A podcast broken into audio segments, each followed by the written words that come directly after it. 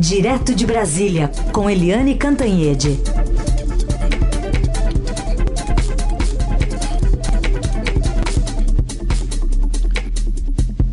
Oi, Eliane, bom dia. Bom dia, Raíssa e Carolina, ouvintes. Oi, Eliane, bom dia. Vamos começar falando então sobre essa manifestação do presidente Bolsonaro, ao lado, inclusive, de Paulo Guedes, ao lado do presidente da Câmara eh, e do Senado, dos presidentes, né? Firmando um compromisso com o teto de gastos, com esse projeto liberal, enfim, o que, que você traz para a gente de bastidor dessa manifestação?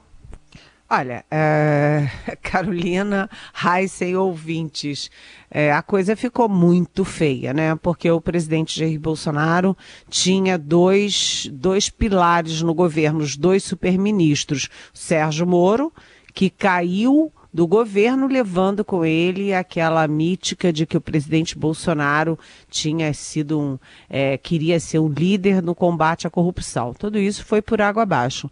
O outro superministro é o Paulo Guedes, da Economia, né, o posto Ipiranga. E a começou a ter uma dúvida no mercado, na opinião pública, no Congresso, em toda parte, de que o presidente Bolsonaro, assim como jogou o Sérgio Moro ao mar, estava começando a jogar também o Paulo Guedes ao mar, ou seja, jogando Uh, o combate à corrupção e agora jogando o projeto liberal ao mar também.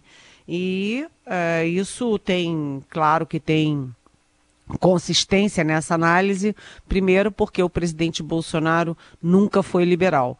Toda a vida pública dele, ele jamais foi liberal. Ele sempre foi corporativista, defendeu, a, passou a vida no Congresso, 30 anos no Congresso, defendendo aumento é, para é, militares, aumento para policiais, etc. Né? Então, ele é não tem nada de privatizante, nada de liberal, ele é corporativo e estatizante.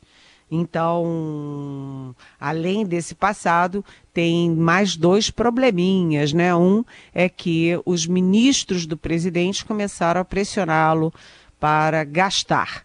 A gente teve a entrevista do Flávio Bolsonaro, senador, filho do presidente, ao Globo, uh, dizendo que é, o, o, o Paulo Guedes tem que soltar mais um dinheirinho aí. Tem que soltar mais um dinheirinho aí. O Rogério Marinho, que é, é, enfim, que bateu de frente com o Bolsonaro e virou ministro do desenvolvimento regional, também fica martelando lá no Palácio que o presidente tem que abrir aí o, a, a, abrir os cofres, né, gastança. E o Tarcísio Freitas, que é o ministro da Infraestrutura, vai no mesmo caminho e a gente lembra que os militares são também é, corporativistas, também estatizantes e também gastadores. Então, Paulo Guedes estava ficando ilhado e a equipe dele começou a ir embora. E aí, uh, com essa pressão, é, o mercado ontem sentiu, né? O dólar subiu, bolsa caiu, etc. O presidente Bolsonaro reuniu todos eles, como a Carolina já disse, o presidente da Câmara, do Senado, é, o, o, Paulo Guedes, Rogério Marinho, é, enfim, reuniu todo mundo para sinalizar ao país, ao mercado, que ele mantém o compromisso com o teto de gastos né, aquele teto de gastos pelo qual o governo só pode gastar o, o que gastou no ano anterior, corrigido pela inflação e também ele se comprometeu com as privatizações e com a reforma administrativa. A gente lembra que as duas últimas é, quedas na equipe econômica do Paulo Guedes, ou seja, as duas últimas quedas na debandada do Ministério da Economia, foram justamente do secretário de privatizações e do secretário é, da desburocratização, ou seja, da reforma administrativa, porque eles viam que não havia apoio do Palácio do Planalto, do presidente da República para fazer o que eles têm que fazer, que vieram para o governo para fazer.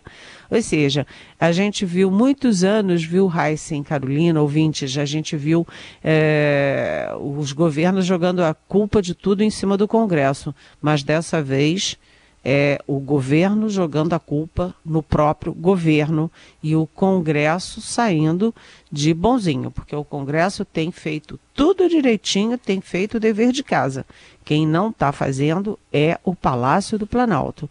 E quando o Guedes põe a faca no pescoço e diz, ameaça né, sair e diz que o presidente está indo para uma zona do impeachment, aí a coisa começou a balançar. O presidente hoje, neste momento, ele está dividido entre gastar, estourar o teto dos gastos, e aí ele perde o Paulo Guedes e entra na zona do impeachment, ou ele não gasta, né, contém ali o ímpeto de gastar, mantém o teto de gastos e vai ficar com os filhos e os ministros e os militares azucrinando o ouvido dele, dizendo que se ele não fizer isso, ele vai perder a eleição em 2022. Ou seja, vamos ver como é que o presidente vai agir. Agora é só esperar. Muito bem.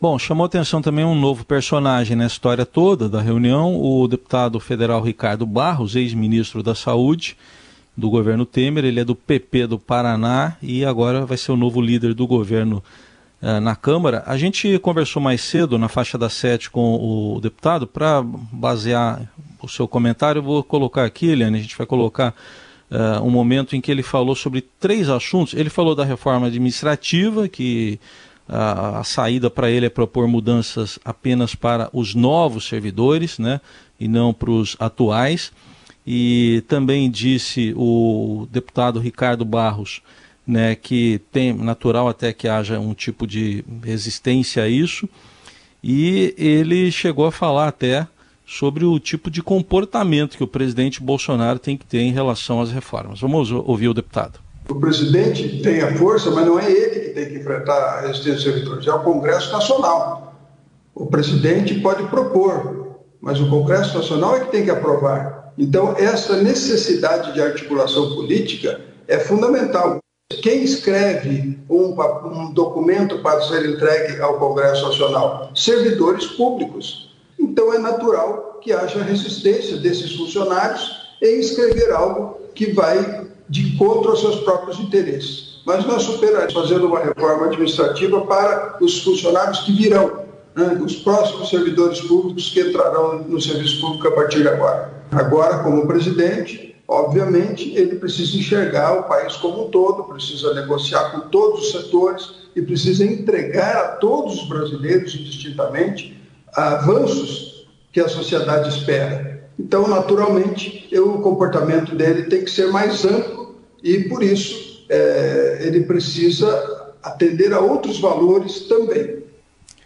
Bom, Helene, aí ele falando das reformas e depois para completar, só para você poder comentar depois também, ele defendeu, viu, o ministro atual da Saúde, defendeu até com veemência o, o Eduardo Pazuello, disse que está fazendo um bom trabalho e o Ricardo Barros é a favor do isolamento vertical, não é esse que foi implantado pelos governadores, não. Pois é, o Ricardo Barros, o deputado Ricardo Barros, ele é a favor do ministro da Saúde e é a favor do governo Bolsonaro e é a favor de qualquer governo ou de todos os governos que passaram é, nos últimos muitos anos, desde que ele é parlamentar. Ricardo Barros, ele é do Paraná e ele surge na vida nacional no governo Fernando Collor. Imagina, lá atrás, né, 1990 e tal, surge, emerge o jovenzinho é, Ricardo Barros, já então governista. E ele se manteve governista no governo Itamar, no governo Fernando Henrique, no governo Lula, no governo Dilma, no governo Temer e agora volta à função que ele sempre gosta de assumir. Ele sempre foi ou líder ou vice-líder de todos esses governos e até chegar ministro da Saúde no governo do Michel Temer. Então, o Ricardo Barros, ele tem uma característica, ele é homem de governo qualquer que seja o governo. E o que que o presidente Bolsonaro fez com essa mexida? Ele, eu acabei de falar que o presidente jogou ao mar o Sérgio Moro e está correndo o risco de jogar ao mar o Paulo Guedes, mas o presidente está jogando ao mar também todos aqueles neófitos do PSL, do PSC, aquele pessoal que nunca teve nada a ver com a política e que chegou ao Congresso Nacional, chegou à vida pública é, ali no, de arrastão pela força eleitoral do Bolsonaro. Então a Bia Kicis, que era é, vice-líder do governo na Câmara e que é a mulher mais, vamos dizer assim, leal ao presidente Bolsonaro, a maior bolsonarista do Congresso, já foi demitida por telefone, foi afastada por telefone da vice-liderança. E agora o major é, Vitor Hugo, que era o líder e que é muito próximo do presidente, frequenta o Alvorada, inclusive, o, o, a residência oficial do presidente, ele sai para abrir mão para o Ricardo Barros. O que, que é esse movimento?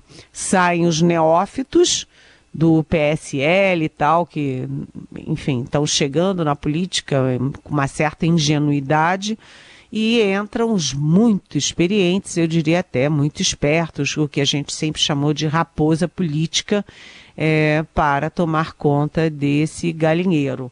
Agora, o Ricardo Barros, ele hum, é um grande líder do Centrão, muito experiente, muito esperto. Ele vai ser uma mão da roda na roda para o presidente Bolsonaro no Congresso e para a reeleição do presidente Bolsonaro em 2022. É, vamos prestar atenção no Ricardo Barros, porque é, as coisas do governo vão andar rapidamente a partir de agora. O Centrão está a mil por hora e o presidente, assim como joga fora o combate à corrupção, está atendendo a jogar fora também o projeto liberal, ele também jogou fora aquele refrão contra a velha política. A velha política ainda tem muito o que dar para o governo Bolsonaro, gente.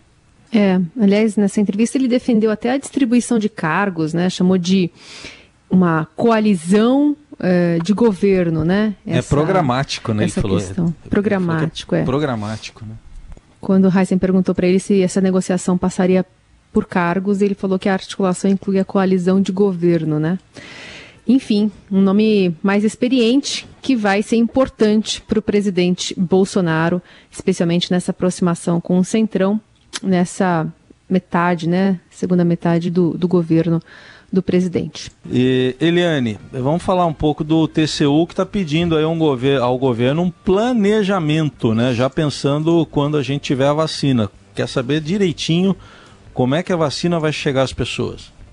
Pois é, o Tribunal de Contas da União eh, deu 15 dias para o governo federal, ou seja, para o Ministério da Saúde, uh, informar qual é, o, qual é o planejamento, quais são os planos do governo para a distribuição das vacinas, assim que elas estiverem prontas, é, confirmadas e, uh, enfim, na hora de aplicar as vacinas. Isso me lembrou uma entrevista do ex-ministro Nelson Teich aqui para nós três, né, eu, Carolina, Heisen, tem um tempinho já em que ele dizia, gente, não adianta só ter a vacina a vacina fica pronta e, e daí? Né? Você tem que ter toda uma logística, um planejamento para aplicar essas vacinas. A boa notícia é que o, o Brasil tem o SUS. O SUS pode ter muito problema, falta de apoio político, falta de apoio financeiro, mas como modelo, como sistema, é um baita modelo, um baita sistema reconhecido no mundo inteiro. E o Brasil tem um histórico de sucesso em vacinações em massa para milhões de pessoas. Então, um país complexo como o Brasil, enorme como o Brasil, consegue fazer vacinações de milhões e milhões de pessoas. Ou seja, a tecnologia a gente tem. Agora, a má notícia é que o Ministério da Saúde não consegue nem gastar a verba que tem é, mesmo a gente tendo uma pandemia que já atinge mais de 3 milhões de pessoas contaminadas e que vai chegando a 104, né? Eu acho que já passou inclusive 104 mil mortos. Então o Ministério da Saúde parece meio perdido, nem ministro tem há bastante tempo, está com o ministro interino, e agora Uh, o TCU quer saber a mesma coisa que o ex-ministro Nelson Teich falou para gente que providências foram tomadas né? É, se estão providenciando os insumos, se estão providenciando os vidrinhos e as, a, as agulhas para aplicar as vacinas, onde é que isso está sendo encomendado, como é que isso vai ser pago, etc. Porque é o seguinte, o mundo inteiro está de olho nessas vacinas. Imagina a correria para a produção de vidrinho para acondicionar essas vacinas. É uma loucura. E sem vidrinho você não tem como acondicionar e não tem como aplicar as vacinas. Mesma coisa para as agulhas. Então são milhões e milhões, eu diria bilhões é, de doses que vão acabar sendo aplicadas no mundo inteiro. O Brasil não pode chegar atrasado nessa, nessa vamos dizer, competição por insumos e por é, materiais que são fundamentais para a vacinação. Além disso, é preciso saber também como é que é a ordem de chegada nas vacinas. Eu me lembro que não tinha, quando a gente teve a crise da, da febre amarela no governo Lula, não tinha vacina e quando a vacina chegou era pouquinha vacina, uma vacina, poucas doses, e aí a primeira providência foi é, do governo foi aplicar a vacina na esplanada dos ministérios inteiros. Os ministros, o pessoal ali do governo, os petistas todos se deram bem. E então é preciso ter muito cuidado com isso e fazer uma programação. É, eu acho que parece óbvio que o primeiro lugar na fila tem que ser para quem trabalha na linha de frente é, nos hospitais, né? Médicos, enfermeiros, pessoal de limpeza, pessoal de apoio é, nos hospitais. Depois, os grupos de risco, principalmente quem tem comorbidade. Mas vamos ver, né? É, a, o prazo de 15 dias do TCU foi dado a partir de ontem. Vamos ver a resposta do Ministério da Saúde e ver se eles estão planejando tudo direitinho. Vamos ver. Eliane, fale também sobre um, uma história inédita aqui no Brasil é, vai voltar aos cofres públicos um valorzinho assim simbólico, né, digamos assim, do doleiro dos doleiros, para ser irônica? É, vamos dizer assim, uma bagatela, né? Uma bagatela de um bilhão de reais. O Dário Messer, que é, eu não sei se é Dário ou Dario Messer, mas ele é o doleiro dos doleiros, né? E ele ficou foragido bastante tempo até ser localizado pela Polícia Federal. Ele fez um acordo de delação premiada, vai entregar todo mundo e se comprometeu a devolver um bilhão de reais. Gente, vamos pensar um pouquinho. Quem devolve um bilhão de reais é porque tem quanto? Né? E quem devolve um bilhão de reais roubou quanto e roubou quanto de quem?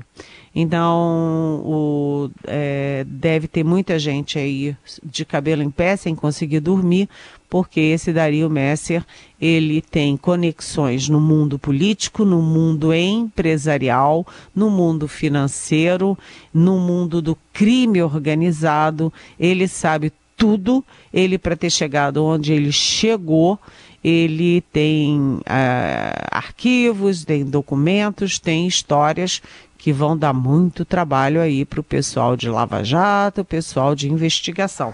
Agora, só para fazer uma comparação, uma pessoa sozinha devolve um bilhão de reais. A Lava Jato inteiro, em seis anos, conseguiu a devolução de 4 bilhões. Ou seja, o Dario, ou Dário Messer está devolvendo um quarto de tudo o que a Lava Jato conseguiu retornar aos cofres públicos.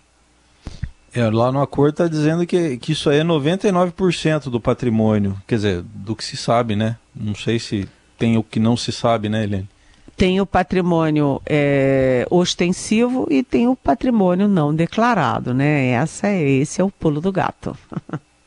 Bom, tem uma pergunta aqui, é, deixa eu ver aqui, a Tânia Scaglione quer saber é, se o Ministério da Educação vai tomar o mesmo rumo da, do da saúde, porque ela pergunta, ó, ela faz até uma listinha. Não passou da hora para propor plano efetivo para a volta dos alunos à sala de aula, se é que é viável, independentemente se a escola é pública ou privada? E os alunos com necessidades especiais, que ela pergunta, quilombolas, indígenas, inclusão digital dos mais humildes. Será que o ministro da Educação se preocupa com essas questões? Merecemos essa omissão? É a Tânia. Oi, Tânia, muito bem-vinda. Parabéns pela sua pergunta. Na verdade, a sua pergunta já é um comentário muito adequado. A gente tem um Ministério da Saúde que não funciona, um Ministério do Meio Ambiente que não funciona, um ministério, uma Secretaria de Cultura que a gente nem ouve mais falar nela, um Ministério da Justiça todo enrolado com dossiê, mas o Ministério da Educação é, é, é paralelo, né? Porque ele simplesmente não existe. Então a gente vê todos os dias, em todas as primeiras páginas, na televisão, o tempo inteiro, os governadores, prefeitos, a justiça, todo mundo quebrando a maior pau. Se volta ou não volta às aulas é, nessa fase da pandemia e não se ouve uma única palavra do Ministério da Educação. O ministro, o novo ministro, o Milton Ribeiro, ele teve, ele teve a Covid, mas ele já curou da Covid e, além de tudo, o Ministério não é um ministro, o Ministério tem uma equipe, mas é aquela, a, a mesma, o mesmo negacionismo é, do governo federal, do presidente, do Ministério da Saúde diante da pandemia, você está tendo dentro do Ministério da Educação. Enquanto isso, a única coisa que o Ministério da Educação fala é em cortar dinheiro e cortar, olha, dinheiro alto das universidades. Ou seja, o ministro nem a gente sabe se ele assumiu, se não assumiu, nem sabe cadê ele, mas ele já está entrando em confronto, batendo de frente com as universidades. E ninguém dá uma palavra sobre a questão fundamental nesse momento, que agonia professores, escolas, alunos, pais de alunos, que é voltar ou não voltar às aulas, voltar organizadamente ou deixar o estouro da boiada. O Ministério da Educação ainda não existe no governo Jair Bolsonaro. Pois é, fora todas as dificuldades né, que vai existir nessa volta às aulas, é, por exemplo, com uma migração gigante de crianças que estão saindo da rede privada e indo para a rede pública. Hoje o Estadão até traz o destaque que é, aumentou em 73% a procura por é, matrículas é, da, da, das mães, né, transferindo os, os, os alunos da rede privada para a rede particular, que é outro desafio né, que o a prefeitura, enfim, os estados vão ter que lidar ainda na volta da pandemia e na volta às aulas. Liane, obrigada, viu? Até amanhã. Até amanhã. Beijão.